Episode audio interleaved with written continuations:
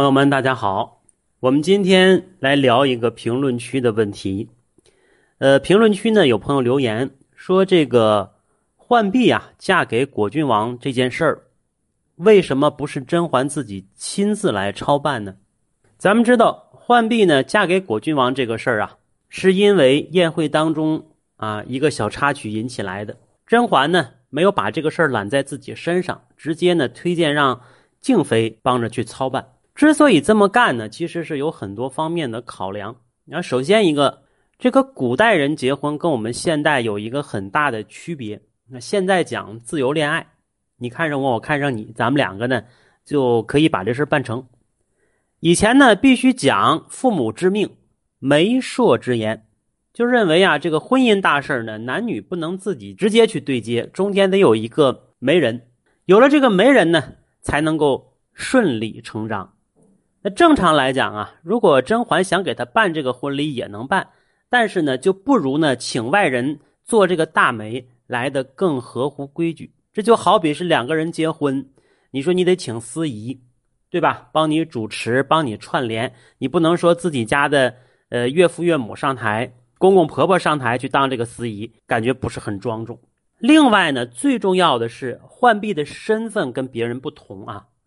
浣碧的身份，她是甄嬛的丫鬟。尽管我们知道这俩实际上是亲姐俩，但是呢，从外人来看，那是甄嬛的丫鬟出身。为了让她嫁得起面，甄嬛已经想办法了，收她做义妹。但实际上，别人也都知道这个是名不正言不顺的。而浣碧呢，如果嫁给果郡王，她并不是当正妻，也是当侧室，并且跟她同时进门的还有一个孟静娴。孟静娴是国公家的小姐，身份地位比她高出那不是一节两节了。尽管甄嬛给她镀了金，但是在外人来看呢，她还是要矮一截的，因为她是靠裙带关系上位，啊，丫鬟转正，所以她是贵妃的义妹。同时呢，甄嬛又抬出来静妃，因为在当时后宫之中啊，皇后已经被关起来了。那么身份地位比较高的呢，一个是皇贵妃，也就是端妃；另外呢，一个是跟她同等级别的，就是静妃。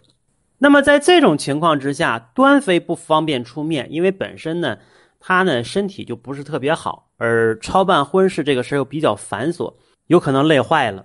而静妃呢，身份地位跟她一样，而且是自己团队的人，肯定会尽心竭力把这个事儿给你办好，所以让静妃去办。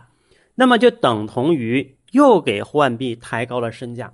熹贵妃的义妹是吧？静贵妃亲自操办，给她办婚事儿，那么这双重加持就会让她的身价再次提高。等到进了府之后呢，跟这个孟静娴呢，她才能够分庭抗礼。因为甄嬛知道浣碧这个人，她是处处不让人。如果说你要不给她把这。背景垫足了，到了那边去呀，一旦要是起了冲突，或者是受了委屈，那么好就闹出事儿来了。所以必须让浣碧呢心满意足的嫁出去，这是第一。第二，甄嬛不去插手这个事儿，她也是为了降低这个皇帝的疑心，因为我们知道果郡王和浣碧这个婚事啊，是因为小象事件。这个小象事件出了之后。你可以说这个剪纸小象是浣碧，那也可以说是甄嬛呐，因为这个事儿在当时的宴会上已经闹出了很大的一个疑惑。皇帝也不傻，是不是啊？人家说了像浣碧，顺水推舟让他娶浣碧，你能说皇帝一点都不怀疑，一点都不介怀吗？当然了，他可能并不知道甄嬛跟果郡王之间有什么事儿。不过呢，如果他往里想了，最起码。这个果郡王对甄嬛有意思，他还是能品出来的。那如果说是甄嬛亲自操办这个婚事，那就麻烦大了。怎么麻烦大了呢？因为以前办婚事跟现在不一样，有公司是不是啊？哎，有这个婚庆公司帮你一条龙。以前要准备的事儿很多呀，嫁妆啊，是不是啊？呃，定时间、定日子呀。普通人家嫁女儿得准备两三个月，是吧？你何况是甄嬛嫁妹妹，那时间可能就更长了。而这个时候，皇帝跟甄嬛的关系还挺好，没事就来找甄嬛。那你想，每次皇帝来到甄嬛这儿，那甄嬛都忙着给浣碧备嫁妆、弄婚事那皇帝就能够接触到这个事情。本身浣碧出嫁对皇帝来讲不是个大事儿，是吧？一个宫女出嫁，虽然是甄嬛的义妹，但实际上呢，对皇帝来讲无足轻重，他也不会去关注啊，派人办就行了。可是他每次来甄嬛这儿，如果都能够注意到这个事儿，时间长了，他会不会往心里去啊？他会往心里去。每次遇到这个事儿，他就会联想，这个事儿是怎么发生的呀？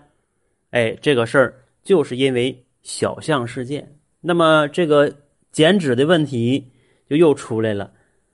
他剪的是浣碧吗？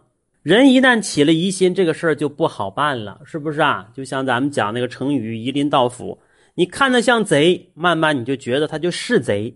一天、两天、三天，时间长了之后，这个事儿就越来越麻烦了。所以甄嬛呢，要想把这种猜忌降低，她就必须少参与这个事儿。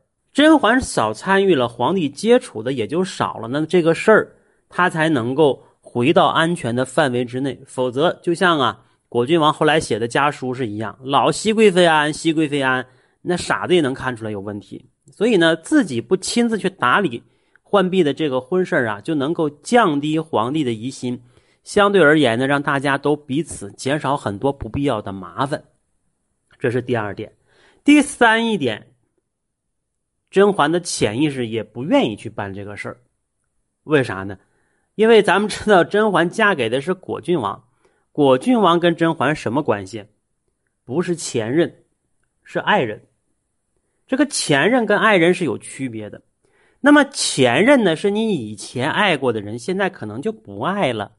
你们又做回了朋友，甚至有的人比较大度，看得开，还把自己身边的女性朋友介绍给前任的也有啊。可是果郡王跟甄嬛不一样，他们两个分开是没办法，阴差阳错，外力不可抗拒分开了。那么彼此之间还有对方，果郡王也因为甄嬛的原因一直也没娶，即使后来娶了浣碧和孟静娴。除了被人家用手段拿下之外，别的女人他都不碰。那甄嬛同样是吧？虽然回来跟皇帝了，但是每时每刻的心还是跟果郡王在一起的。那等于是两个人一直没有从这个热恋当中撤出来，彼此还有对方。这个时候，你说你找一个人，对不对？你帮着他娶老婆，你什么心理啊？你肯定你是不高兴，你是闹心，你是难受的，对不对？所以，如果他 操办这个事，那等于是日日要触及他的这个伤心事，每一天都要让自己难受，就好像那个伤口还没长上，又撒一把盐。咱们说，除非这个人心里有问题，否则的话，没有谁愿意这么干。我们知道，如果是你的爱人，咱别说干别的，他哪怕跟异性多说一句话，你心里可能都不是滋味这种独占欲是每个人都有的。甄嬛呢，即使她在后宫之中。掩饰的很好，但她毕竟是个人嘛，有人就有私心，那有私心她就会闹心，所以如果让她来操办这个浣碧的婚事，天天去刺激他，弄不好他会发疯，所以潜意识上来讲，他也不愿意去参与这个事儿。那这么一看，哎，咱们就不难理解为什么甄嬛呢看到果郡王跟浣碧的婚事不可避免。他呢，能够非常快速、顺理成章的提出来，让静妃帮着去张罗婚事而自己置身事外。那么，既抬高了浣碧的身价，又降低了皇帝的疑心，而又不违背自己的本心，这是当时呢最佳的一个选择。好了，这是我们今天跟大家聊的话题。大家有什么想听的，可以继续在评论区留言。同时，欢迎大家关注我的专辑和频道。本节目由喜马拉雅独家播出。我们下次再见。